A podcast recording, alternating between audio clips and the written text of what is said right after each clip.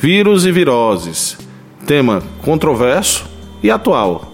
Eu sou o professor Giancarlo, professor do Colégio Maristela.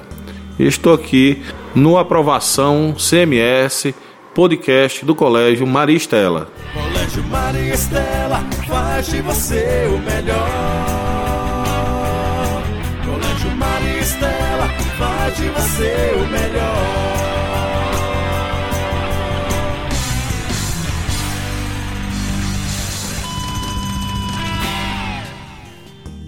Aprovação CMS, o podcast do Colégio Maristela.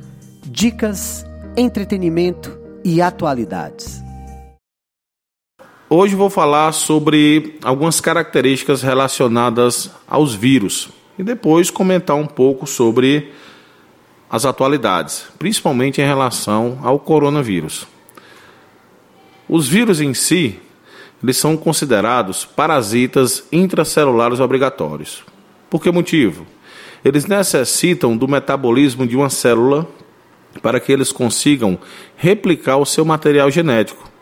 Na maioria, os vírus eles são formados por DNA ou RNA e contém uma cápsula formada por um conjunto de proteínas. Essa cápsula é denominada de capsídio ou um envelope viral. E essas proteínas, particularmente, são também chamadas de capsômeros.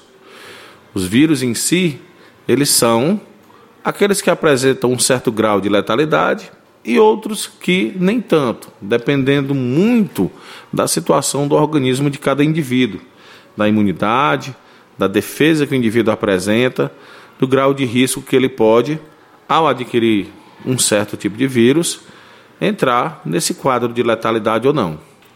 Os vírus em si, por não possuírem esse metabolismo próprio, eles particularmente afetam qualquer tipo de célula, não somente uma célula animal, mas também uma célula vegetal, uma célula de um fungo, até mesmo de protozoários e bactérias, como nós temos como exemplo o bacteriófago, que é um vírus que ataca, infecta e muitas vezes destrói bactérias da nossa microbiota intestinal. Bactérias essas que são conhecidas como Escherichia coli, tá? que são responsáveis pela limpeza né, do nosso trato digestório, como também na produção de vários tipos de enzimas. Os vírus eles necessitam de dois tipos de ciclos para a sua reprodução.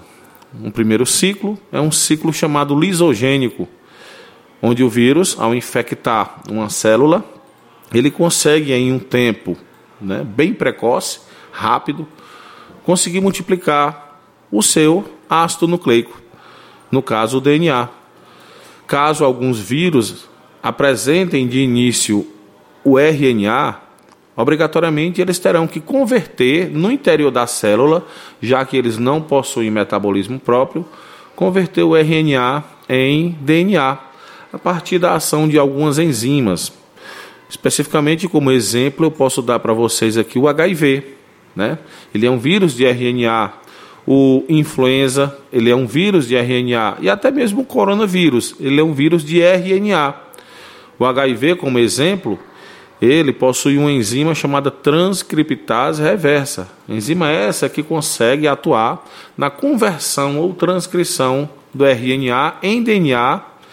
Esse DNA viral no interior da célula passa né, a acoplar sua informação com o núcleo celular e daí quando o núcleo celular realiza né, suas duplicações, ele também consegue produzir novos vírus onde acontece a infestação. Os vírus que realizam o ciclo lisogênico, eles conseguem replicar rapidamente e normalmente o indivíduo ele com, começa a apresentar sintomas rapidamente.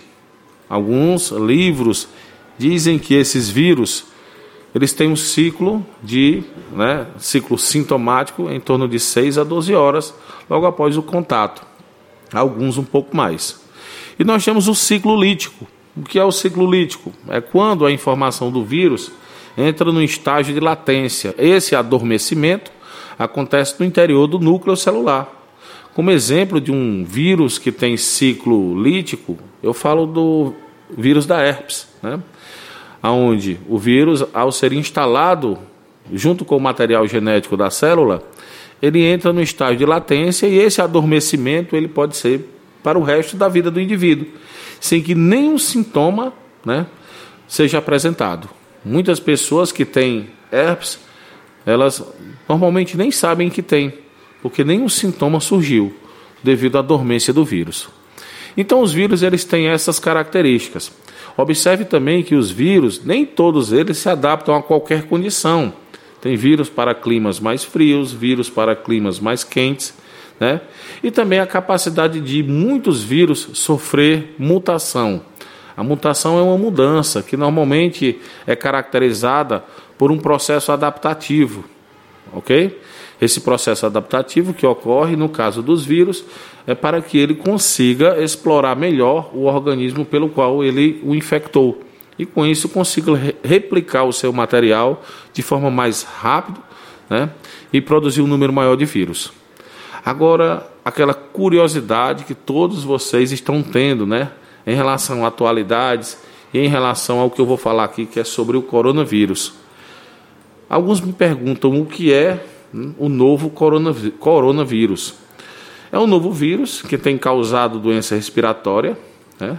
com casos recentemente registrados na China e por alguns outros países, né, entre os Estados Unidos, e até alguns casos suspeitos aqui no Brasil. Olha o que eu falei, suspeitos. O importante saber é que o coronavírus, né, ele é de uma família viral que foi conhecida por volta do ano de 1960, causando infecções respiratórias em animais e humanos. Geralmente essas infecções causam doenças respiratórias leves e moderadas semelhante a um resfriado comum. Alguns coronavírus, eles podem causar doenças graves com um impacto muito maior à saúde pública, aquelas que estão relacionadas ao SARS, que é a síndrome respiratória aguda grave, que foi identificada em 2002, né, no Oriente Médio. Observe também, alguns me questionam como o novo coronavírus é transmitido. Pessoal, as investigações sobre a transmissão do novo coronavírus está em andamento, tá certo? Mas a disseminação ocorre de pessoa para pessoa, ou seja, pelo contato, tá certo? Pelos fluidos corporais. Alguns vírus, né, são altamente contagiosos, como exemplo, o sarampo, enquanto, enquanto outros são menos. E esse contágio que se dá pelos fluidos corporais pode ser considerado um contágio é, perigoso, né, de risco. Apesar disso, a transmissão do coronavírus costuma ocorrer pelo ar, viu? Que é, é muito perigoso, ou por contato pessoal com secreções contaminadas. Que secreções seriam essas? Gotículas de saliva, espirro, tosse, catarro, contato pessoal próximo, como toque, aperto de mão, e contato com objetos ou superfícies que foram contaminadas. É indicado que as pessoas que já têm o hábito e aqueles que não apresentam esse hábito, lavem bem as mãos, utilizem o álcool gel, tá certo? E evitem locais com aglomeração de pessoas, principalmente se essas pessoas estiverem com algum tipo de sintoma semelhante a qualquer tipo de virose. E atualmente em relação ao coronavírus. O coronavírus eles, eles ele apresenta né, uma transmissão menos intensa que o vírus da gripe e, portanto, o risco né, de maior circulação mundial é menor. Deus queira. O vírus pode ficar incubado por duas semanas, que é o período em que os primeiros sintomas levam para aparecer. E é justamente esse processo de incubação do vírus que deixa muitas pessoas com uma dúvida, né?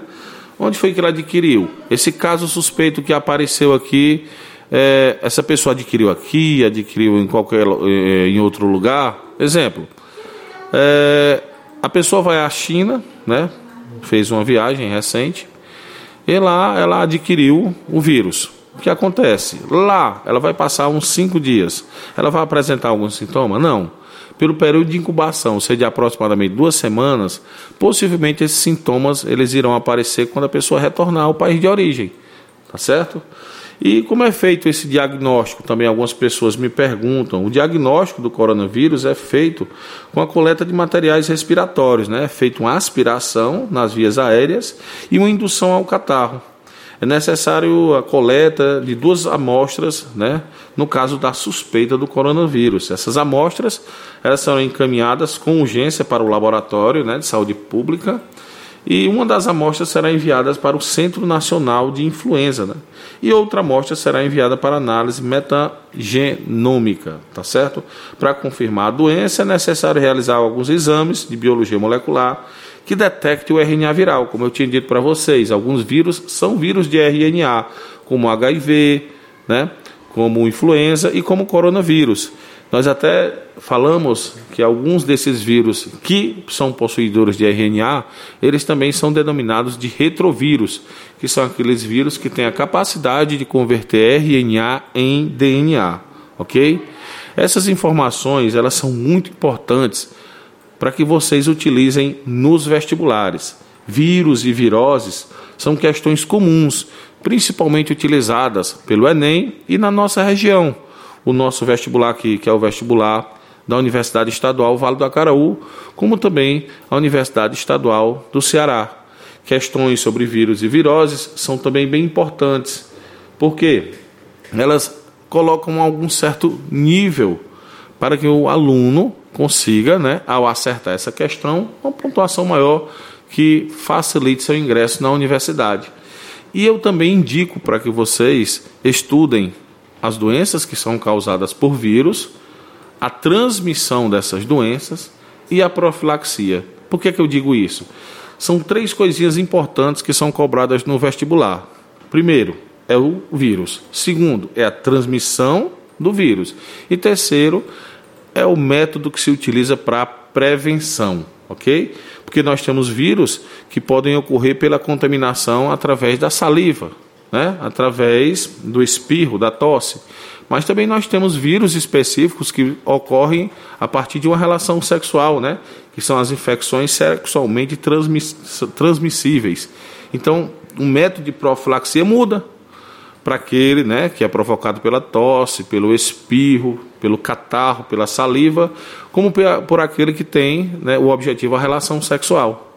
Então a gente deve pesquisar, aprofundar o nosso conhecimento e você, que é aluno do Colégio Maria Estela, sabe muito bem a capacidade de todos os seus professores, a condição que nós temos de apresentar um alto nível de conhecimento para cada um de vocês e que esse nível de conhecimento facilite mais ainda o ingresso de vocês na universidade. É o que a gente espera, é o que a gente luta e unidos nós, professores, alunos, direção, coordenação e todos os profissionais do Colégio Maristela iremos conseguir aquilo que vocês almejam, que é o ingresso na universidade, no curso desejado, com facilidade, com amor e com todo carinho. E eu repito, sou professor do Colégio Maristela, sou o professor Giancarlo e estou aqui à disposição para que você tire todas essas dúvidas. Aproveite, aqui é mais um recurso que o Colégio Maristela tem a oferecer, o podcast. Obrigado a todos, um abração e um cheiro enorme, que Deus os abençoe.